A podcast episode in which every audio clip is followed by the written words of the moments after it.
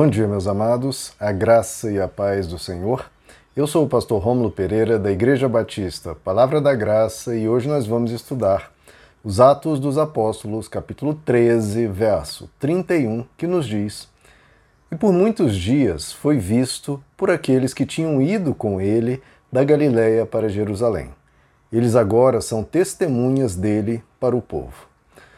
Bom, meus amados, estamos vendo aqui a continuação da pregação do apóstolo Paulo em uma sinagoga e ele contou toda a história né, de Israel, passando pelo Antigo Testamento, as promessas de Deus que enviaria um Salvador ao mundo, então o cumprimento dessas promessas em Jesus. Então ele anuncia a morte de Jesus na cruz e sua ressurreição. Esse é o grande ponto. Aquele que foi capaz de vencer a morte que é o mais difícil e desafiador de todos os inimigos da humanidade: o pecado e a morte. Porque a morte, quem foi que venceu? Alexandre o Grande venceu diversas batalhas, mas morreu.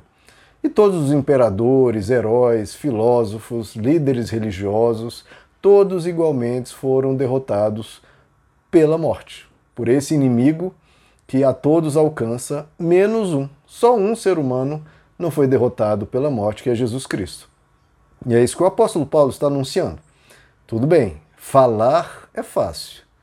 Qual a prova que você tem disso? O apóstolo Paulo está dizendo.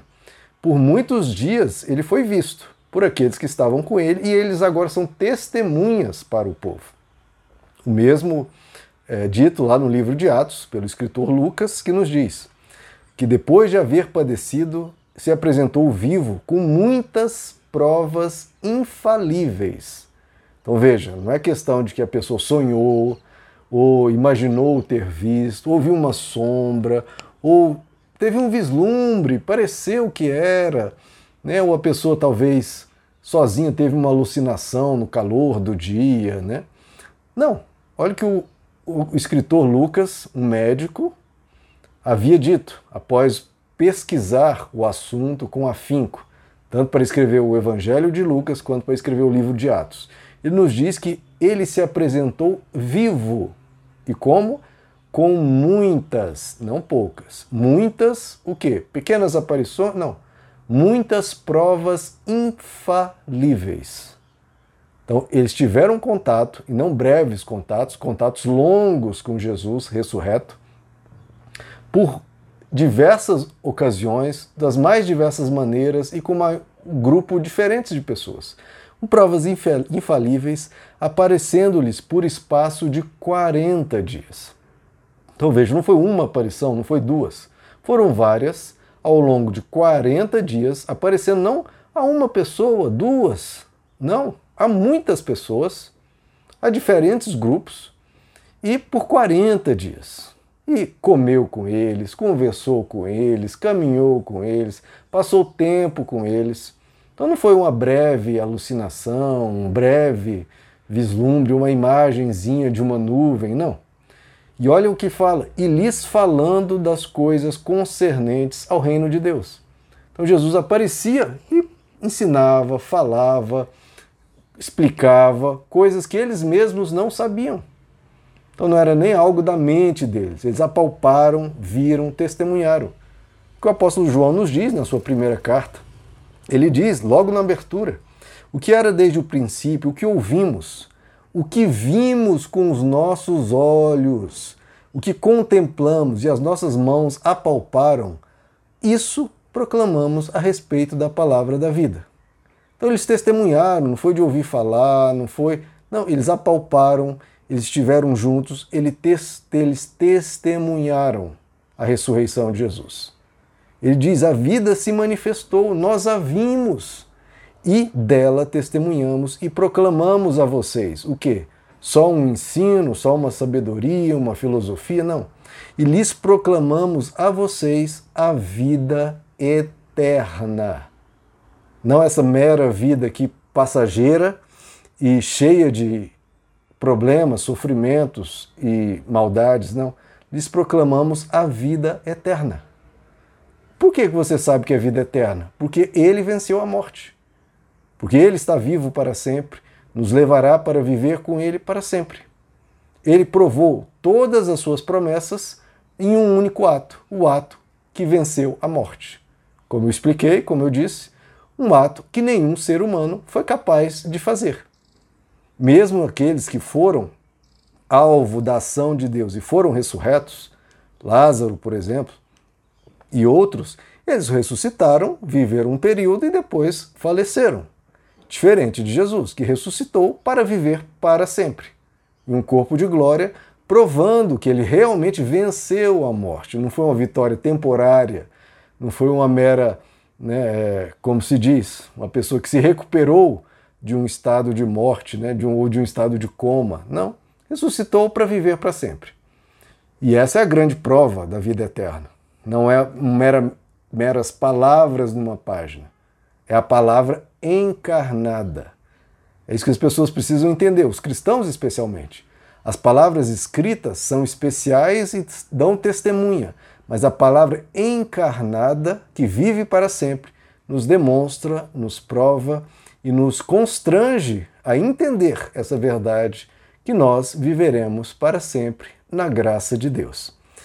E o que tudo isso o apóstolo Paulo está dizendo, está pregando na sinagoga, está dizendo aos judeus: como vocês sabem que Jesus é o Messias? Porque ele não apenas fez milagres os mais impressionantes e espetaculares possíveis, como tinha um ensino absolutamente maravilhoso, como tinha uma vida sem pecado e perfeita, mas principalmente porque ele morreu e ressuscitou. Ele ressuscitou e vive para sempre, dos quais, como ele diz, nós damos testemunhas. Nós damos testemunho. Ou seja, as várias centenas de pessoas que viram Jesus ressurreto estavam vivas enquanto o apóstolo Paulo pregava isso, inclusive no período que o apóstolo Lucas registrou isso no livro de Atos. Estavam vivas, podia conferir. Não era um boato que um ou outro falou, não, você podia ir na casa do fulano tal, na casa do ciclano tal, e não um ou dois, como falei, nem dezenas, centenas de pessoas falavam em uníssono.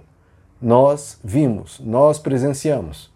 Ah, mas por que vocês estão inventando, né, talvez, uma fake news? Não. Você roubar, você confiscar todos os meus bens, me matar, me torturar, levar minha família à prisão, o que você fizer não interessa. A esses centenas de pessoas. Nós não vamos mudar o que estamos testemunhando. Por quê? Porque nós vimos Deus ressurreto. Nós vimos o Deus que venceu a morte, nós presenciamos isso e nós não podemos calar. Por nenhuma arma humana, por nenhuma ameaça humana, jamais vamos nos calar. Então eles não estavam ganhando é, por uma mentira, ganhando fama, ganhando dinheiro, não, estavam perdendo tudo. E ninguém vai perder tudo por uma mentira. Quando uma pessoa mente, quer ganhar algo em cima disso. Eles estavam perdendo tudo e afirmando da mesma forma o que viram. E essa é a grande prova da ressurreição, o testemunho de centenas de pessoas idôneas, mesmo perdendo tudo. Então, ele foi visto, de novo, por 40 dias, pelo, por diferentes grupos de pessoas, grupos grandes, aparecendo em diversos lugares, não apenas em um lugar, em diversos horários, comendo com eles, passando não dois segundos, não dez segundos, mas minutos e às vezes horas com eles. Que nos é registrado pelo apóstolo Paulo em 1 Coríntios capítulo 15. Ele apareceu a Cefas, depois aos doze, depois apareceu a mais de 500 irmãos. 500 pessoas ouviram, pelo menos, de uma vez, dos quais vive ainda a maior parte. A maior parte desses 500 estão vivos, você pode consultar eles. Eles viram depois a Tiago, então a todos os apóstolos. Então foram diversas aparições e isso foi bem comprovado. Eu tenho uma pregação que eu já aqui anunciei diversas vezes sobre a historicidade da ressurreição de Jesus, que eu conclamo a quem não ouviu, ouça, veja essa mensagem, que vocês vão entender o porquê que isso é um fato histórico com provas, como diz o apóstolo, como diz Lucas, com provas infalíveis e nos dá total segurança de que o que cremos, cremos não baseado em histórias da carochinha, mas algo realmente confirmado e bem claro. Agora, alguns podem perguntar, né, como diz o apóstolo Paulo aqui, ele foi visto por aqueles que tinham ido com ele. Por que, que Jesus apareceu só a esses? Por que, que Jesus não apareceu aos fariseus, aos sacerdotes, aqueles que o crucificaram, né, a, a, a Pôncio Pilatos, a Herodes, a Caifás, a Anás, a todo o povo? Ele poderia aparecer em Jerusalém e aparecer para todo mundo. E esse é um ponto que, que nós precisamos entender. Deus não precisa das pessoas. Qual que é a concepção disso? Ah, Deus, Jesus poderia aparecer a esses para mostrar que ele estava certo. Meus irmãos, Deus está certo, pronto. Ele não precisa provar nada para ninguém. Jesus não precisa da validação humana e Deus não precisa desse. Deus precisa de Pãos Pilatos? Não. Deus precisa de Herodes? Não. Precisa de Anás, Caifás? Não, não precisa de nenhum desses. Por que, que Deus vai aparecer para pessoas perversas? E esses perversos vão aparecer diante de Deus, já, já apareceram, inclusive, porque já faleceram. Agora, Deus não precisa convencer ninguém da realidade dele. Ele vai aparecer aos seus, aos que o querem, aos que desejam a verdade. A esses Deus vai aparecer, porque Deus não está precisando de seguidores, queridos.